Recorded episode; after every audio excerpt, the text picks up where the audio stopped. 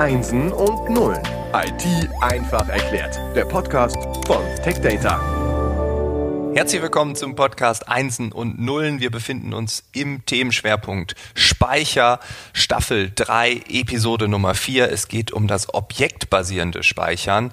Der Schwerpunkt wird präsentiert von IBM. Zu Gast ist Kurt Gericke. Und Kurt, du hast die Leidenschaft Speicher, aber gibt es noch eine zweite Leidenschaft? Ja gut, ähm, wenn wir schon davon reden, ich bin auch äh, noch Weinprüfer mit europäischer Zulassung.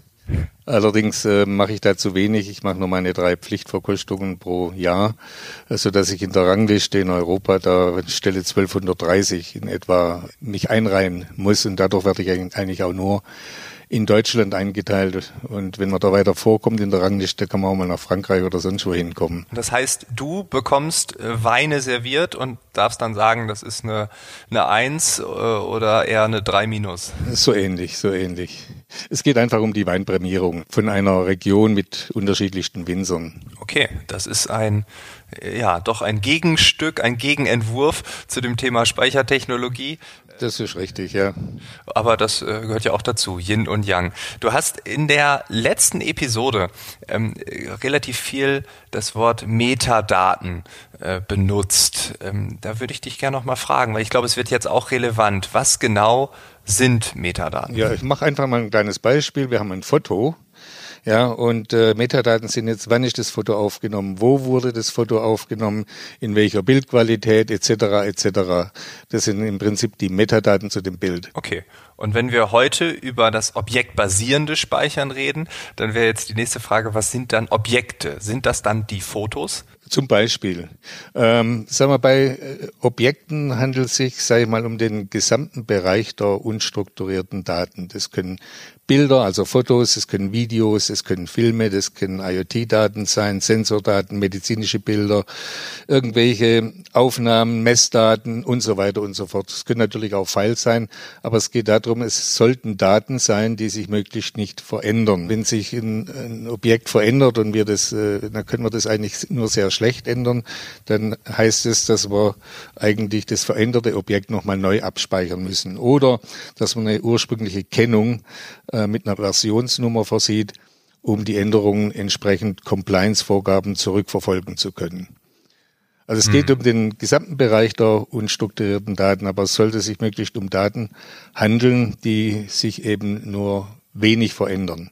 Dann kann man Objektspeicherlösungen als Online-Archiv. Es geht ja darum, die Daten online zu halten, weil wir wollen ja diese Objektdaten auswerten. Mhm. Und wenn ich so an Ob Objekte denke, dann würde ich behaupten, dass wir als Menschheit sehr, sehr, sehr, sehr, sehr, sehr viele von diesen tagtäglich produzieren. Es gibt ja Studien, dass jeder Mensch äh, durchschnittlich ein Gigabyte an Daten pro Tag erzeugt. 2020, also nächstes Jahr, sollen es bereits 1,5 Gigabyte sein. Und das ist mein, mein, Durchschnitt über die ganze Menschheit.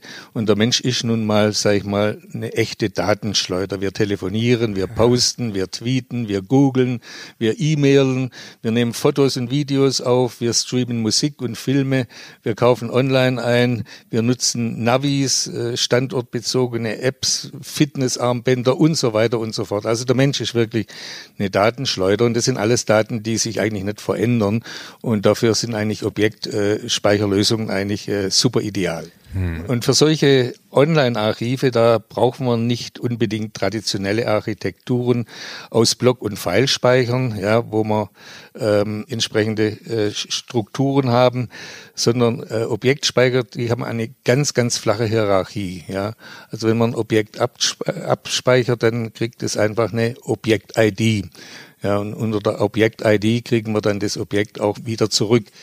Ähm, das kann man am besten kann man eigentlich in Objektspeicherlösungen mit einer Garderobe vergleichen. Ja, also wenn man zum Beispiel, äh, wir gehen ins Theater und geben unseren Mantel und unseren Schirm an der Garderobe ab, dann kriegen wir von der Garderobenfrau eben eine Garderobenmarke für den Mantel, eine Marke für, für den Schirm. Und wenn dann die Vorstellung aus ist, dann gehen wir zurück in die Garderobe und aufgrund der Marke, das ist unser Objekt-ID, äh, kriegen wir dann den Mantel und den Schirm auch wieder zurück. Also kann man sich so ein bisschen ähm, Objektspeicher vorstellen. Und Objektspeicher, die skalieren nahezu unendlich in der Kapazität und auch in der Leistungsfähigkeit. Auch das kann man wieder eigentlich ganz nett mit der Garderobe erklären. Wenn in der Garderobe ein Riesenandrang ist, dann tun wir einfach die Damen und Herren die die Garderobe machen, einfach erhöhen in dieser in dieser Phase. Also das ist dann Performance, die wir dann gewinnen. Wenn mehr Garderobefrauen und Männer da sind, dann können die natürlich auch wesentlich mehr Mäntel und Dinge in die Garderobe hängen. Wenn wir jetzt Kapazität brauchen, da hat man halt unendlich viele Räume, ja, wo man die Mäntel hinhängen können. Da wird einfach wieder ein neuer Raum dazugenommen und nochmal ein neuer Raum. So kann man sich so in etwa eine Objektspeicherlösung vorstellen. Die Metadaten wären dann die Größe, Made in, äh, darf man bei 40 Grad waschen, wäre das richtig? Das wäre zum Beispiel auch eine Metadatengeschichte. Ja, okay, ja. okay. Mhm. Ja gut, das macht Sinn. Ähm, wie funktioniert dann äh, so eine Objektspeicherlösung ähm, im Großen und Ganzen? Also ein Objektspeicher, wie gesagt, hat eine sehr, sehr flache Hierarchie. Äh, der kennt eigentlich nur die HTTP-Commands put, get, delete und vielleicht noch ein sort. Ja, also äh, ist relativ einfach mhm. aufgebaut und braucht das einmal nicht äh, wie bei einer Filestruktur die Ordner, Unterordner und all diese Dinge äh, oder bei einer bei einer äh, Blockspeicherung wie viel Sektoren und Tracks und so weiter. Das fällt alles weg. Das ist ganz ganz flach. Es gibt nur eben das Put, Get, Delete und vielleicht noch ein Sort, ja. Und äh, wenn man so ein Objekt abspeichert, wie gesagt, dann bekommt man von der Applikation eine Objekt-ID, ja. Und unter der Objekt-ID oder auch unter dem Objektnamen kann man dann das Objekt eben wieder bekommen. Was ist jetzt, wenn ich äh, meine Jacke an der Garderobe abgegeben habe und ich verliere meine Marke, meine ID? Dann bekomme ich die Jacke nie wieder oder gibt es sowas wie ein Backup, ein Sicherheitsinstrument?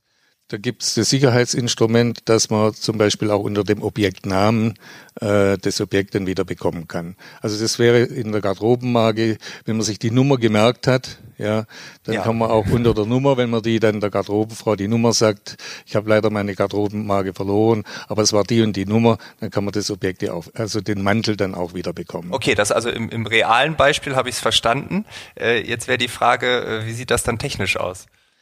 Ja, also bei Objektspeicherlösung soll ja riesige Datenmengen aufnehmen können. Und bei solchen riesigen Datenmengen wären RAID-Absicherungen, wie wir es klassisch, sage ich mal, bei Plattensystemen und so weiter machen, das wäre eigentlich gar nicht richtig möglich und geeignet. Es wäre auch viel zu teuer, ja. Wenn man, sage ich mal, dann diese RAID-Absicherungen äh, RAID 6 basierend zum Beispiel dann noch über, über verschiedene Standorte spiegelt. Das wäre einfach äh, zu teuer. Ja, und äh, was da passiert, hier machen wir keine RAID-Absicherung, sondern so ein Objekt äh, arbeitet auf Basis von Erasure Coding. Das heißt, so ein Objekt wird in Einzelteile zerlegt und neben den eigentlichen Daten werden zusätzliche redundante Einzelteile erzeugt und hinzugefügt, ja, kodiert und im Anschluss einfach auf viele, möglichst viele Festplatten und Speicherknoten verteilt. Also so kann man sich ein bisschen vorstellen. Das heißt äh, zum Beispiel, nehmen wir mal an, das Objekt haben wir in sieben Einzelteile zerhackt. Ja, dann werden zusätzlich zu den sieben Einzelteilen fünf, als Beispiel fünf zusätzliche Teile kreiert. Da haben wir also zwölf Stück. Ja, diese zwölf Teile, die könnten wir jetzt zum Beispiel auf drei Standorte verteilen, also vier da, vier dort und vier, vier im, im, in der dritten Lokation. Und wir brauchen nur sieben, um so ein Objekt wiederherzustellen. Das heißt, eine ganze Lokation, wo vier dieser Teile gespeichert sind, könnte ausfallen. Ja, dann hätten wir ja immer noch acht. Ja, und da könnte auch noch eins ausfallen. Wir brauchen nur sieben, unabhängig welche das sind. Ja. Das ist im Prinzip das Prinzip von Erasure Coding, was im Endeffekt äh, äh, mit mathematischen Gleichungen vergleichbar ist. Und äh, wer erfindet sowas? Also wer hat das mal erfunden und äh, warum? Also äh, der, der erste, der, sag ich mal, dieses Erasure Coding angewandt hat, das war der Chris Gladwin.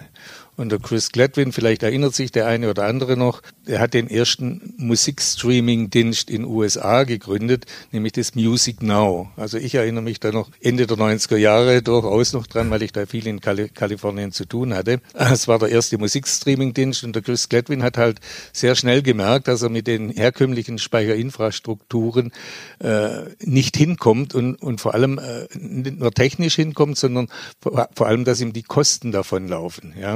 Und deswegen hat er dann auch Music Now dann äh, Anfang der 2000er Jahre an AOL verkauft und hat sich der Aufgabe gewidmet, äh, wie kriegt man sowas mit einer vernünftigen Speicherinfrastruktur hin. Und so ist dann im, Prinzip die Firma CleverSafe und das Produkt CleverSafe entstanden. Und das war zu der damaligen Zeit, also 2014, 2015, äh, ich würde mal sagen, die erfolgreichste Objektspeicherlösung in den USA äh, und wurde dann 2015 von der, von der IBM akquiriert. So dass einmal das Produkt äh, heute leider äh, nicht mehr CleverSafe heißt. Ich habe den Namen sehr, sehr geliebt, sondern jetzt IBM Cloud Object Storage. Und dieses Cloud Object Storage ist für mich einfach ein bisschen misleading, weil das Produkt ist eigentlich von, von, von Grund auf eine Softwarelösung, ja, die man eben als Hardware, als Software und auch als Cloud-Lösung oder in Kombination aller drei Dinge zur Verfügung stellen kann. Mhm. Von da bin ich ein bisschen äh, vom Namen nicht so total überzeugt. Ja. Aber es heißt nun mal IBM Cloud Object Storage und ich denke, es ist weltweit die meist verbreitetste Objektspeicherlösung, die es gibt, die auch noch ein paar raffinierte Dinge drin hat, äh, dass, sage ich mal, diese äh, zerhackten Objekte, diese einzelnen äh, Teile noch verschlüsselt werden und der Schlüssel wird dann nochmal äh, verhackt, so dass eigentlich, wenn jemand an irgendwelche Teile dieses Objekts kommt, äh, gar nichts damit anfangen kann, weil der Schlüssel ja auch zersägt ist. Wo liegen denn dann die, die größten Einsatzbereiche äh, der Objektspeicher, also jetzt und vor allem auch in den nächsten Jahren? Äh, ich sehe das, sag ich mal, vor allem in dem Umfeld Musikstreaming oder, oder Filme oder Video, Videostreaming. Mhm. Das ist ganz klar. Da kann man solche Dinge sehr, sehr gut einsetzen. Da wird es auch eingesetzt.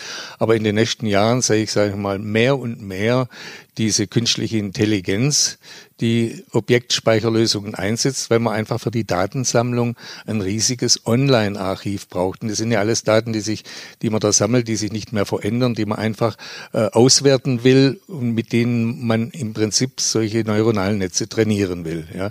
Und da sehe ich eigentlich schon einen riesigen Bedarf an Objektspeicherlösungen äh, in den nächsten Jahren, getrieben durch solche KI-Sachen. Cool. Ich würde sagen, äh, in der nächsten Episode, da schauen wir noch mal ein bisschen weiter. Also was passiert in der Zukunft?